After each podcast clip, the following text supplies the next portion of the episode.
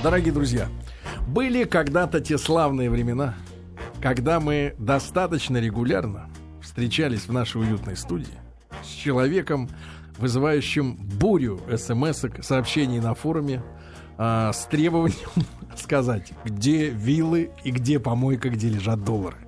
И потом мы на некоторое время, ну, не расставаясь, как бы взяли паузу, и вот сегодня, наконец, у нас в гостях, и зрители нашей видеотрансляции на сайте радиомаяк.ру могут наблюдать уже. Как а, в гостях я скажу если... так, я скажу так, счастливое лицо, а, умиротворенное, а, Михаил Владимирович Леонтьев. Миш, доброе ну, утро. Да, доброе утро. Доброе утро. Да, да, да. Да, и повод у нас, Смешно, повод у нас сегодня формальный для встречи э, великий. Э, выборы, э, ну как скажем, можно сказать, можно сказать, можно выбор. пахана. Можно сказать выборы. Нет, ну пахана уже нельзя сказать, а выборы можно, можно сказать выборы. А Америка. Ну, Америка, да. да, да, да. И в наших новостях э, это на первом месте, да, все эти известия. И э, Ромни, Рамни, говорят американцы, и Обама, они сегодня бьются. Сегодня, ну, сейчас уже, уже не бьются. ночь уже, уже подводят итоги. Ночь уже, уже уже поздравил Ромни, значит, действующего президента.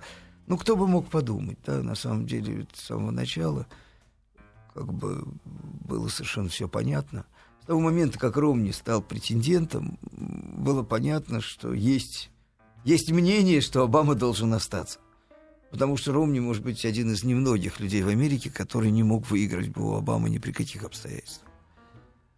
Заметьте, ведь выборы последние американские, вот последние, вот практически все последние, еще с бушевских времен, они очень, очень конкурентные. То есть кандидаты не похожи друг на друга. Такое впечатление, Буквально. что они вообще представляют разные биологические виды. Да? Ну, в принципе, в этом случае, да. Ну вот, вот, ну вообще, даже, даже, даже фенотип здесь даже точно Буш у людей Керри, разный. Даже Буш и Керри. Ну, совершенно разные психотипы, да. А теперь уже вообще просто, вот, вот просто совсем, да. Вот, помните Маккейна? Угу. Старый, белый, консервативный. Красный. Страшный, да, солдат, не знающий слов любви, и, значит, вот этот вот интеллектуал, угу. черненький, э, значит, э, такой вот демократ по-всякому. Вот. То есть имиджно кандидаты абсолютно различные. И общество расколото. И идет борьба. И нам долго изображали, что они идут нос в нос, хотя никак непонятно было, каким образом они могут идти нос в нос. Но не понимал я это. Вот. Дело в том, что, смотрите, Ромни, ведь Обама очень сильно сдал после прошлых выборов. Да? Он сам это понимал, говорил, кстати, что он разочарует многих, да, потому что понятно, что с ним было связано несбыточные ожидания. Они были несбыточными по природе. Да? Вот. Э, и вот этот демократский, типично демократский электорат, который Обама мог бы потерять, никаким образом не может взять Ромни. Это кандидат классический. Вот он классический республиканец. То есть за него ни один разочарованный демократ не проголосует. Вот ни, ни при каких обстоятельствах. Да? Богатый, формулирующий политику для сытых.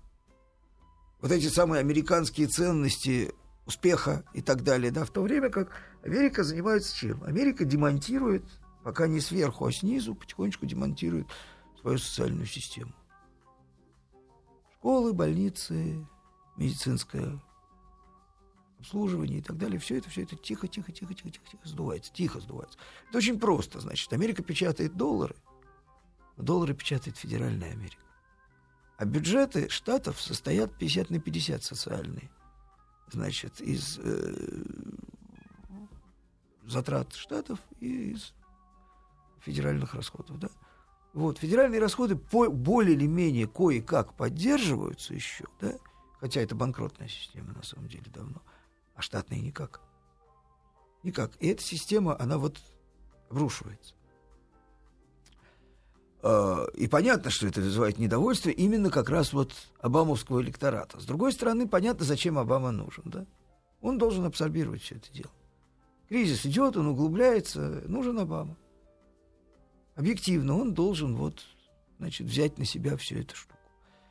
С точки зрения политики Соединенных Штатов, Вот эта вот судьбоносность этих выборов, она очень сильно преувеличена. Не надо считать американцев идиотами и Америку сумасшедшей страной. Это великая держава, сверхдержава, единственная пока в мире. Да? Вот, которая, в общем, отвечает за мировой порядок и не может курс Соединенных Штатов, то есть, грубо говоря, стратегия, зависеть от того, кто э, лучше там э, реплику выдаст на э, телевизионном ток-шоу. Это смешно, да? Или у кого собака громче лает от этого не зависит. Вот, вот чем выборы интереснее, есть такой закон, тем, чем они забавнее, чем они замечательнее, это касается Соединенных Штатов ровно таким же образом, как и Украины на самом деле. Да? Чем выборы увлекательнее, тем меньше они имеют значения для определения политики страны. Да? Потому что Соединенными Штатами управляет консолидированная американская элита, которой есть группы интересов. Эти группы интересов борются и конкурируют. И часть этой конкуренции, конечно, приходится и на выборы тоже. Да? Но это очень-очень малая часть, потому что все равно стратегии, кто принимает решение относительно судьбы Соединенных Штатов. Вот господин Бернанки кто выбирал? Федеральную резервную систему США, да? Министерство финансов, господин Гайтнер, да?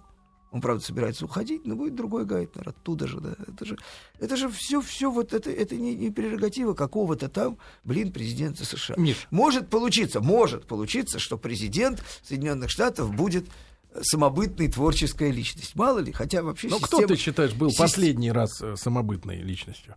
Нет, на они все посту. самобытные. Нет, только, ну, это, такой... только, только, только, только вот, вот, вот у себя вот в кровати, да, вот, вот ночью во сне с женой. А так они никакие не самобытные, потому что, потому что самобытность проявляется в э, забавных высказываниях. Ну, давайте вспомним. На предыдущих выборах был один, кроме куча какого-то, какой-то ерунды на самом деле, абсолютно такой и именно сенсорный, да, был вопрос, который как бы являлся политическим. Это война в Ираке. Помните, на чем выиграл э, Обама? Ну и что? На самом деле, да, еще, кстати, была тюрьма в Гуантанамо. Не то, не то. Да, значит, в принципе. Нет, вот Обама ушел, более или менее кое-как ушел из Ирака. Доказательством того, что он ушел, является контракт на 4,5 миллиарда, заключенной Россией на поставку вооружений в Ирак. Вот для этого надо было воевать в Ираке, чтобы они закупили у нас на 4 миллиарда вооружений. Ну вот. Ну это в долг? Нет, какой долг? Какой долг? Нет, нет, ну это контракт, он еще он как бы перспективный, но это очень серьезно что-то на самом деле. Вот. Э, на самом деле они потеряли Ирак-то. Ну, так тихо потеряли. Так вот, Обама уходил ровно с той скоростью, с тем алгоритмом, с которым бы уходил Буш. Вот ровно так же, да. Те, кто думал, что завтра, значит, закончится война и всех выведут, это сумасшедший. Просто Буш действующий президент, он же понимает, что нельзя уходить, как из Вьетнама, цепляясь за полозья вертолетов. Да? Это катастрофа для Америки. Для нынешней Америки это не просто катастрофа, это катастрофа для мира, потому что нету другого хозяина регулятора. И про виллы, и про доллар, да? Потому что когда вилами будут разгребать доллар, мало никому же не покажется, да, потому что разгребать будут не только доллар. Вот. Доллар умрет последним на самом деле в этом кризисе. Вот. Э, вот такая история. То есть, э, на самом деле, все это, все это вот... Маскарад. Фигня. Не надо, не, не, не маскарад, не маскарад. Это публичная такая вывеска, которая э, создает...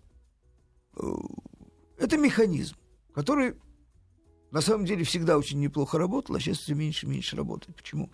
Потому что действительно вот сейчас востребованы национальные политические лидеры, способные принимать, брать на себя какие-то решения. А система этого не дает. Система, вот как сказал мой такой хороший знакомый, Харлан Улман, такой есть очень известный американский политолог, вот, что система, она убирает визионеров. Нет визионеров в Америке. Вот спросил, когда последний был. Ну, последний был, наверное, Рейган. Все. Угу. Больше... Михаил Леонтьев у нас сегодня в гостях в рубрике «ТАСС уполномочен заявить».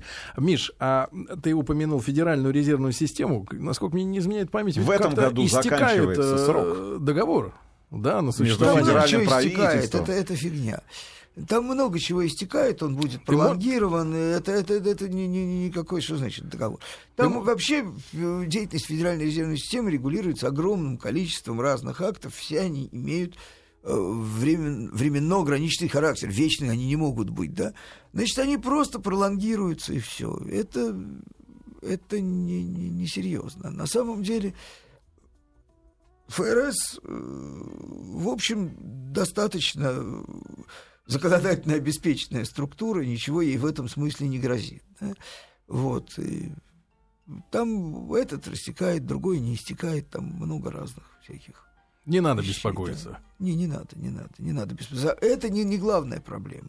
Знаете, вот когда мы говорим про доллар, проблема в чем? Нынешняя система мировая конфигурирована так, что в ней есть одна очень плохая, очень плохая, имитируемая безобразно – валюта, которая называется доллар, других нет. Мы видели, что такое евро. Да? Но за ним не стоит страны просто. Потом евро никогда не было реально резервной валюты. В общем, не потом, а именно и поэтому она не была.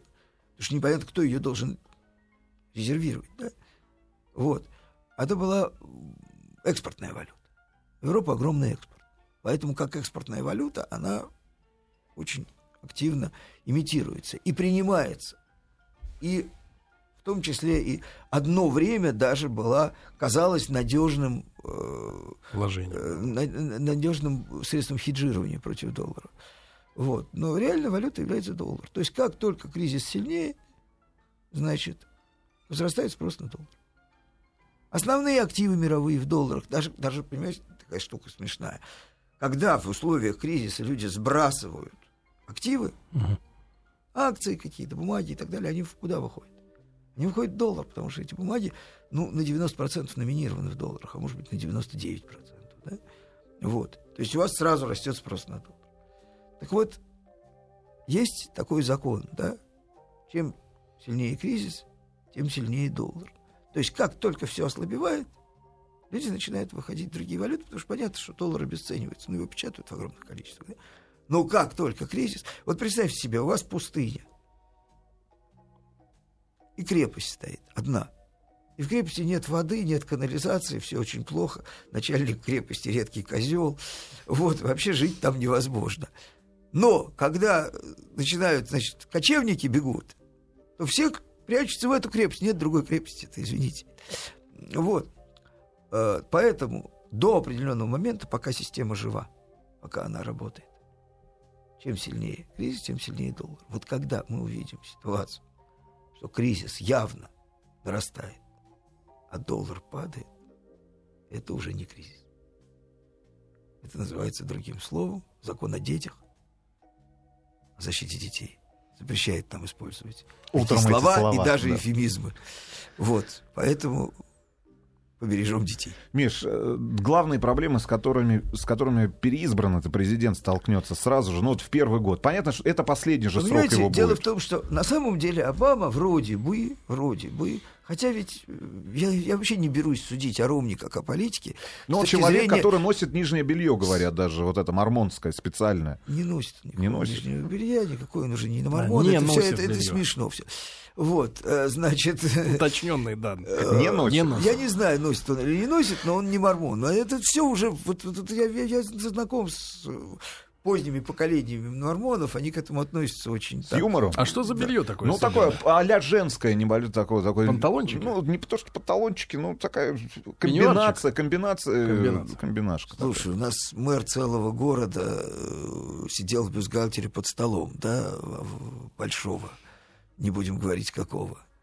Вот, помните? Не помним. Черепков был такой, помните? О, помним, Владивосток. Вот, вот, вот, вот, вот. Вот, так что ладно.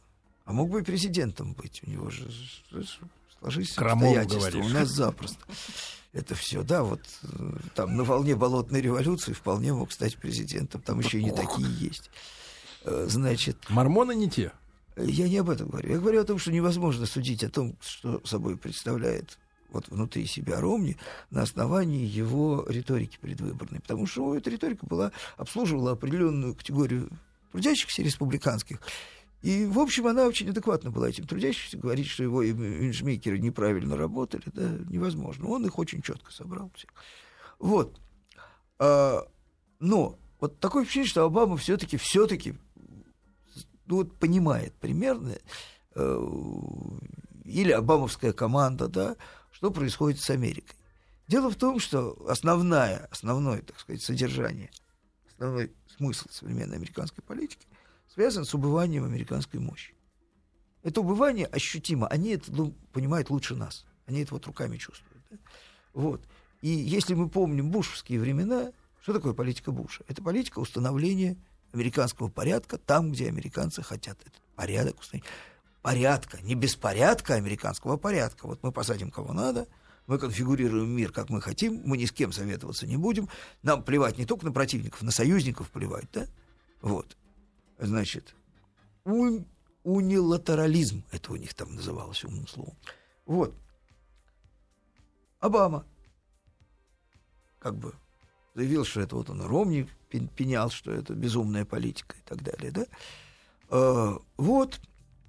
То есть, а как можно? А все равно Америка должна осуществлять функцию регулятора мирового, да? Жандарма, как, как назови, неважно. Вот. Значит, доминант. Как сохранить это доминирование? А не сохраняя доминирование, нельзя воспроизводить систему действующую, да? Управляемый хаос. Нет сил обеспечивать порядок. Управляемый хаос. И что мы видим? Мы видим, что управляемый хаос очень быстро превращается в неуправляемый. Можно, конечно, кричать «Солнышко, вставай!» и изображать из себя Господа Бога, да? Что они и делают, например, в условиях арабской весны. Вот.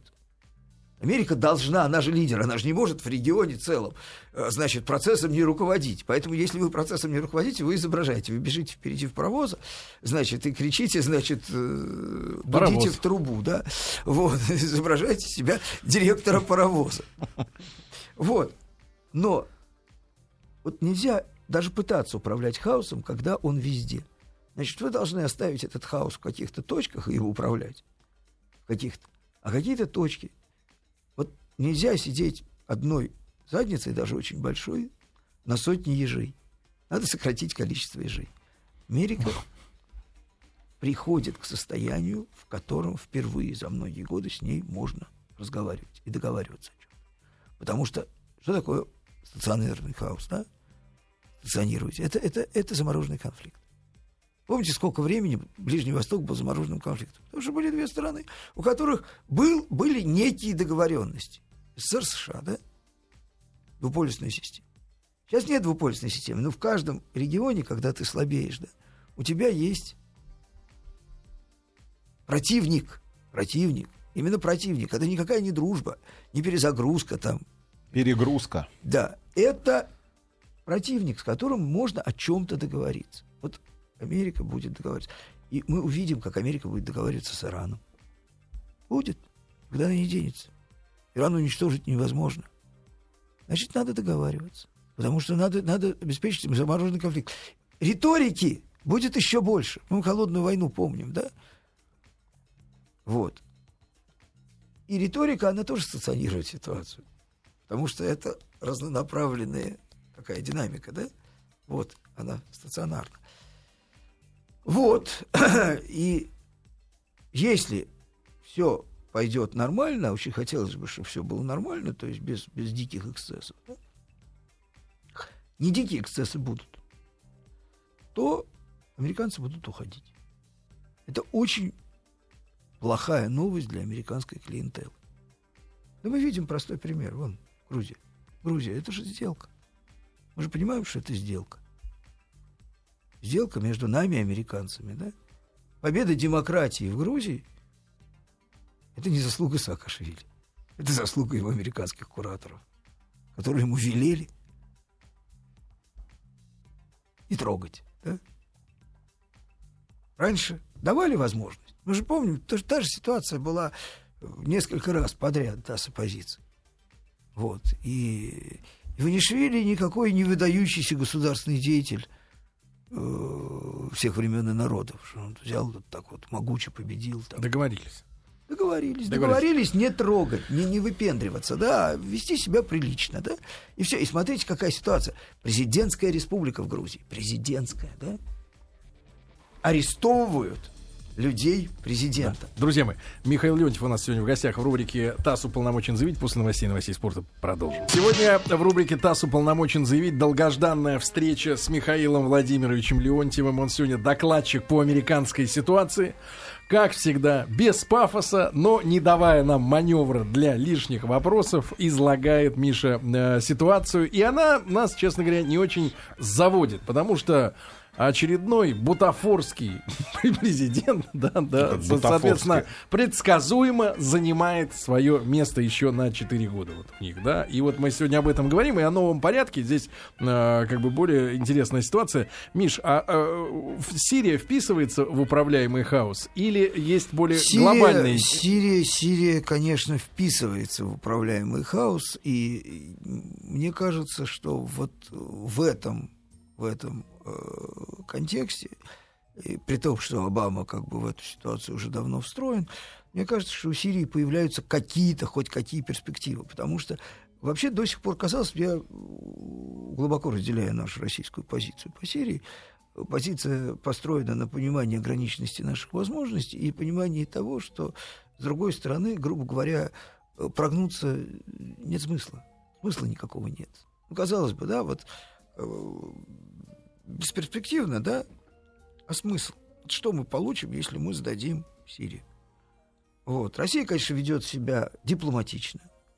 Ну, дипломатия — это синоним вранья, на самом деле, ведь на самом вот такого организованного, э, расшифруемого, легализованного вранья. Да? Вот.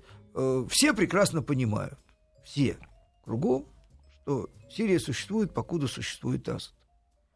Потому что лучший вариант для Сирии в случае, если э, режим рухнет, грубо говоря, да, это Ливан.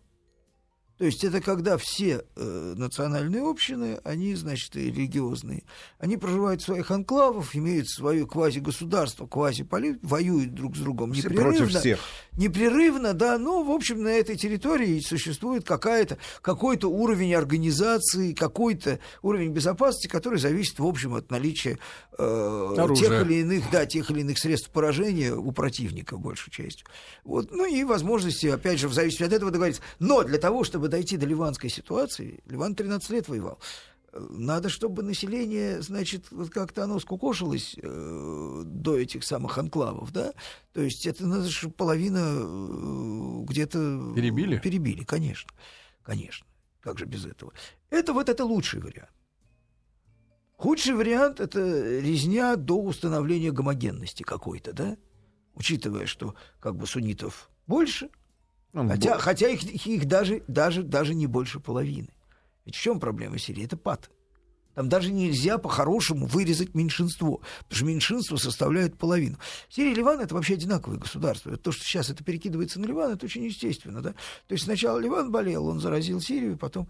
Вот. То есть на самом деле та гармония можно сколько угодно разговаривать там про демократию и так далее, хотя непонятно, с какой радости в этих регионах возьмется демократия.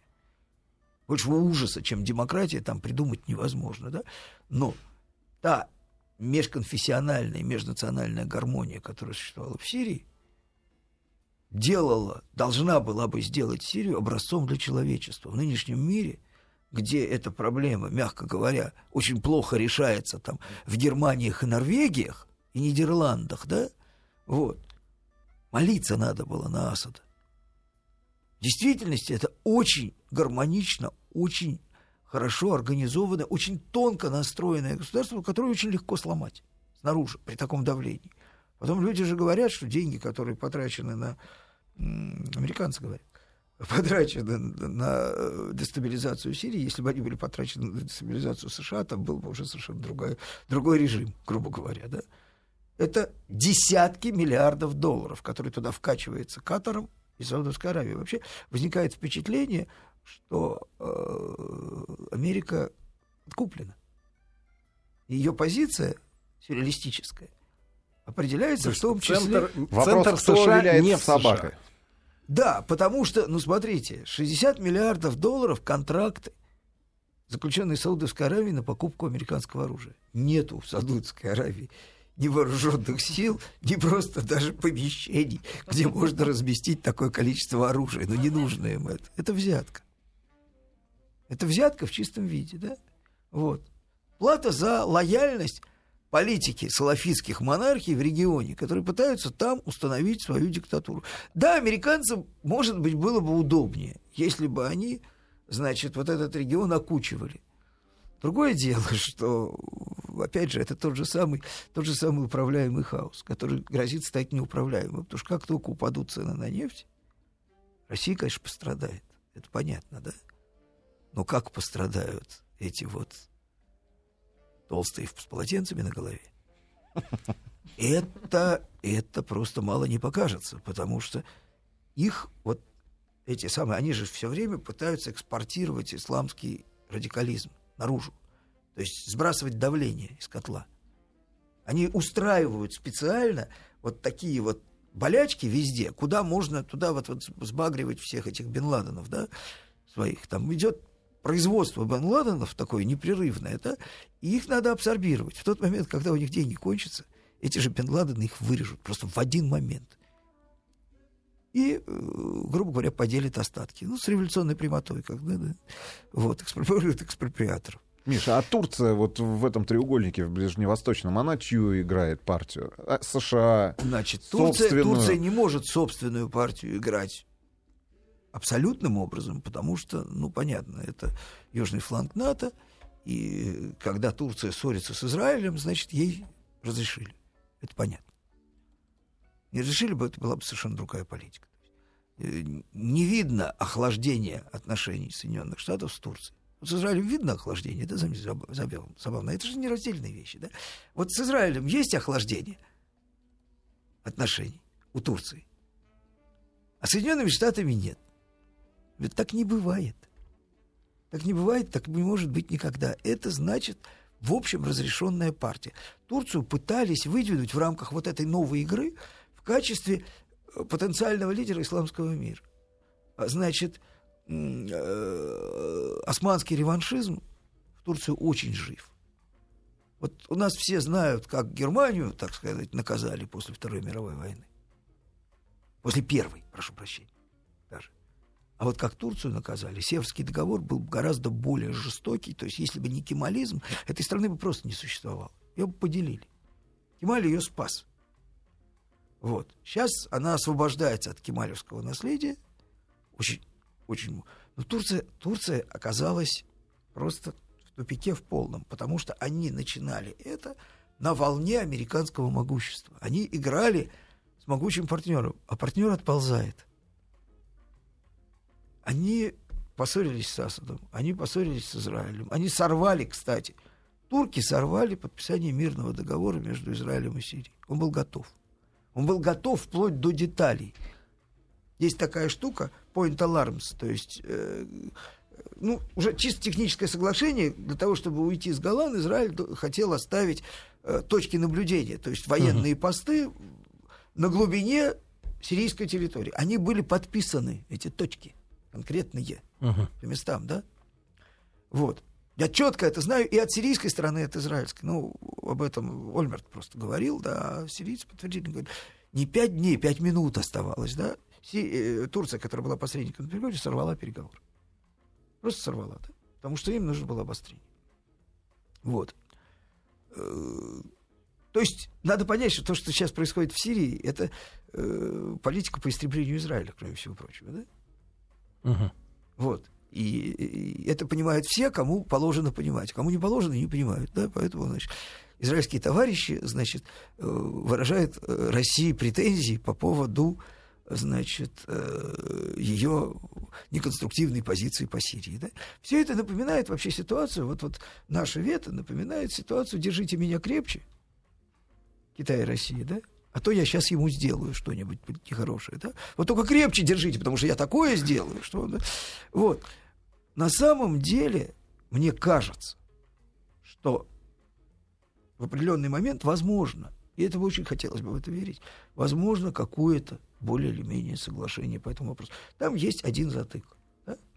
Это взорвавшиеся, совершенно оборзевшие вот эти значит, и обалдевшие от нефтедолларов салафитские монархии, причем там Саудиты стоят катера, маленький этот катер, вот вонючий, в который даже ракеты нельзя пульнуть, потому что ты... Заденем рядом всех. Упадешь, потому что там везде американские склады. Там вот вышка, а рядом все эти американские военные склады. Там больше ничего нет в этом катере. Газ в огромном количестве, да? То есть, вот, значит, э, вот... Э, но они доиграются. Вот эти точно доиграются. Вот я не хотел бы оказаться на месте этой толстой свиньи, который вот катарский этот эмир, да, потому что он плохо кончил. Кстати, они же у нас теперь вожди демократического процесса. Вот в свое время советские товарищи, да, у нас были вожди мирового процесса, освобождали человечество и так далее, да, неубедительно выглядели. Вот Леонид Ильич, при всем моей к нему глубоком уважении, как вождь, значит, борец за свободу, выглядел не очень убедительно. Вот не очень, да? Вот. Но вот он очень мне напоминает катарского эмира. Этот человек, у него есть заслуга перед демократией выдающаяся. Он э, сверх своего папу, коим наследником, коего наследником являлся. Он мог дождаться, да, пока папа подохнет. Но вот не, не терпелось ему, он его сверг. Это, значит, вот его основной вклад в мировую демократию, в демократический процесс, да. И эти люди... Он с концами его сверг? Нет, Живой? Живой. Ну зачем? Ну так поиграли в войнушку. Вот. Э, значит, э, это эти люди учат нас не ковырять в носу. Понимаешь? Вот арабская весна, нам же американские товарищи, значит, кричали, пророчили, да, кричали. пророчили арабскую весну в виде Немцова с Удальцовым, да? И в Твиттере писали даже. Я, правда, никогда не думал, что Боря Немцов араб, но Значит, ну, араб. может быть, есть какие-то корни. Араб. Ну, араб. Дальние. Араб. Что ж поделаешь. К нам они хотят экспортировать хаос, вот управляемый. Вот грузинская история и ряд других обстоятельств показывает, что уже не очень. Уже не очень, не до нас. Это наш исторический шанс, что им в ближайшее время будет не до нас. Потому что ну, проблема-то очевидна, да. Смотрите, значит, Америка очень, э, как бы сейчас теперь...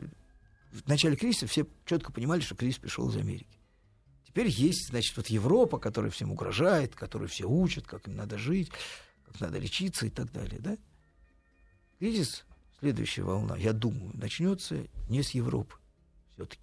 Европа будет потихонечку гнить и разваливаться, ничего там не происходит, потому что понятно, что эта ситуация безвыходная. Потому что странам Европы нужно девальвировать валюту в разном разноуровнево, да, то есть Италия, Испания, Греция, условно говоря, Португалия нуждаются в, в девальвации национальной валюты. Они ее, даже если евро девальвировать, им это ничего не даст, потому что они должны девальвировать ее относительно Германии, а не относительно евро в целом. Да. Uh-huh. У них издержки невозможные, нельзя. Это страны с разноуровневой экономикой. Им они накапливают издержки, при которых экономика перестает работать. Когда у вас постоянный рост, вы можете ее просто субсидировать. Ведь история о том, что якобы, значит, греки виноваты, или там испанцы, что они набрали каких-то безумных долгов, это чушь собачья. Эти долги давались, потому что это был субсидированный немецкий экспорт, да? Если вы не будете платить, кто же вас будет покупать? Это была такая схема. Эта схема, по сути, одна из форм пирамиды. Но Европа очень зарегулирована. Это больной, который как бы лежит в стационаре, у него везде датчики здесь, значит, приборы искусственного дыхания, вы всегда можете что-то туда впрыснуть. То есть неожиданно ничего хорошего там произойти не может. Но неожиданно лопнуть они не могут. Михаил а вот Леонтьев. Китай может лопнуть неожиданно. Друзья мои, у нас еще пять минут для общения с Михаилом Леонтьевым. Миш, и, и ты э, сказал, что в Европе будет вялое да, догнивание, значит, а вот Китай. Проблема в чем? Да, Китай, там никаких датчиков нет. Китайская статистика это вещь э, из опережает космоса. советскую, да, чрезвычайно. Китайцы все очень правильно делают в экономике, хочу сказать. У них очень грамотная политика. Они все стараются, они действительно стараются внутренний спрос оживить. Внутренний спрос оживляется десятилетиями. Когда у вас во время кризиса вот восьмого года, там, в девятом году восстановился рост за три месяца, да, ну не надо говорить про внутренний спрос. Они вдули огромные средства – инвестиции государственные, которые, ну, грубо говоря, там, программа строительства скоростных дорог, рассчитанная на 30 лет, была сжато до пяти лет. Да-да-да, это заметно. И так далее. И вот все это никому не мешает инфраструктура, только от нее отдачи никакой нету прямой, да, не говоря уже о строительстве промышленных предприятий, у которых нет рынков. Рынков нету. Рынки-то дефляционные, то есть они еще только усиливают давление на рынок, да. При этом стоимость рабочей силы в Китае уже не та, которая была раньше. Она уже побольше на самом деле, значительно побольше. Есть тенденция переноса э, производства... В еще более неразвитые да, да, страны. Да, в Юго-Восточную Азию и так далее. Да. Вот. А тут еще на носу роботизация.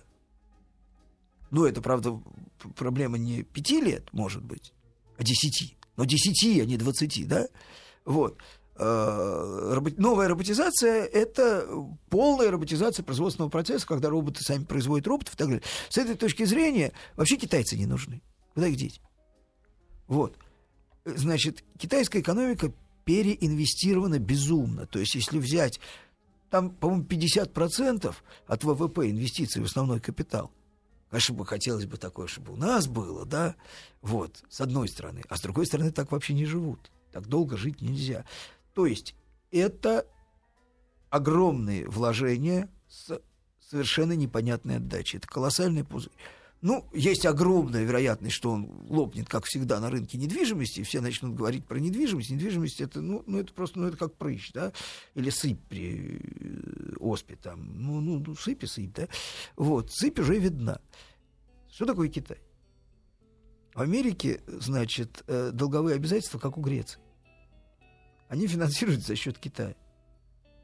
То есть мы можем Америка может инвестировать, фу, э, рефинансировать свой долг за счет Только вот этих, китайских денег. За счет, за счет китайских денег. В первую очередь, во вторую и в третью. Там еще за счет каких-то еще.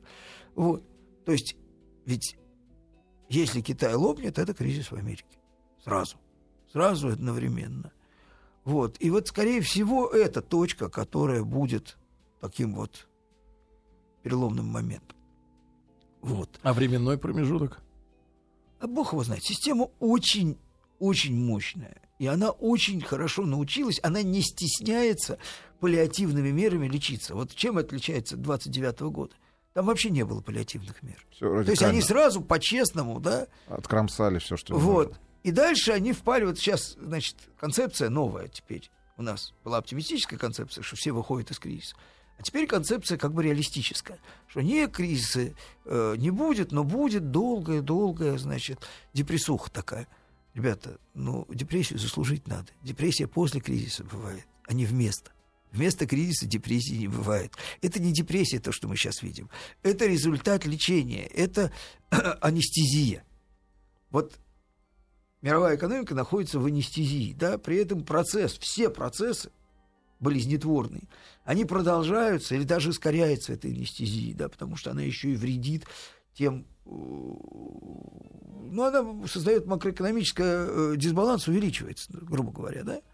А что такое восстановление, что такое кризис? Да, это восстановление макроэкономического баланса, да, то есть равновесие, да. Должно быть восстановлено макроэкономическое равновесие любой ценой.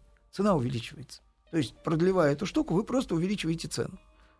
Но это все равно, что когда вы не можете отдать долг, но вы перезанимаете, у всех перезанимаете, перезанимаете, перезанимаете, у вас долг увеличивается. Вы сейчас вроде живете, вас никто в тюрьму не сажают, с пистолетами за вами не бегают, да, вот пока. Но вы-то знаете, что, что вы еще меньше имеете возможность не то что отдать, Выжить. а обслужить этот долг. И в тот момент, когда вы приходите на пятый раз уже к тому же кредитору, он говорит, все, парень, наступает коллапс. Друзья мои, Михаил Леонтьев сегодня был у нас в гостях. Спасибо э, большое. В программе ТАСС уполномочен заявить. Миш, спасибо и хорошего дня. Спасибо, Спасибо.